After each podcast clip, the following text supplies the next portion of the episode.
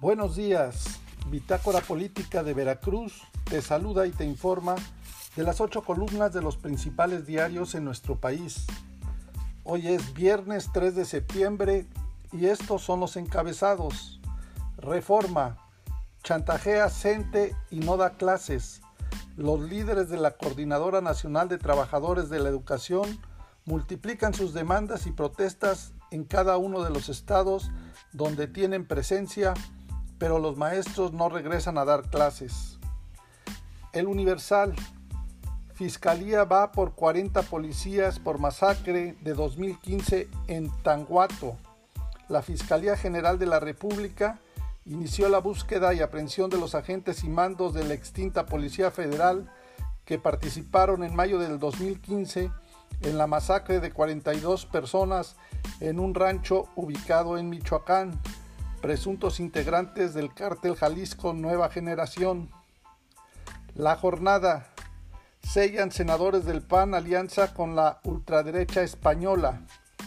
Senadores del Partido Acción Nacional, encabezados por su coordinador, Julen Rementería del Puerto, se reunieron ayer con Santiago Abascal dirigente de la ultraderecha Partido Español Vox, y firmaron la Carta Madrid que este impulsa en contra del avance del comunismo en la iberoesfera.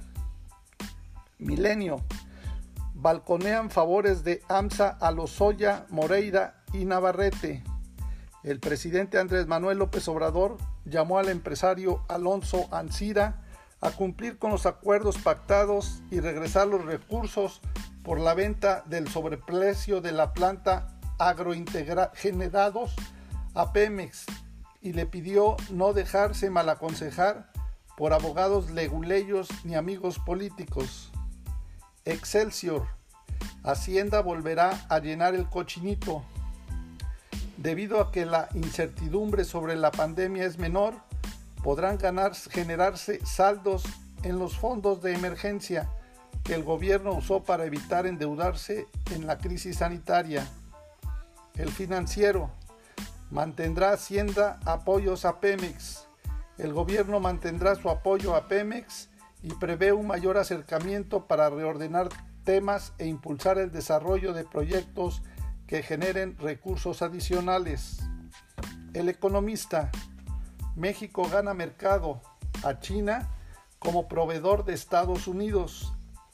México incrementó su participación en las importaciones de productos a Estados Unidos en los últimos cuatro años, de 13.5 a 13.9, mientras que las porciones de China bajaron de 26.6 a 17.2, considerando los periodos de enero a julio según datos de la Oficina de Censo de los Estados Unidos.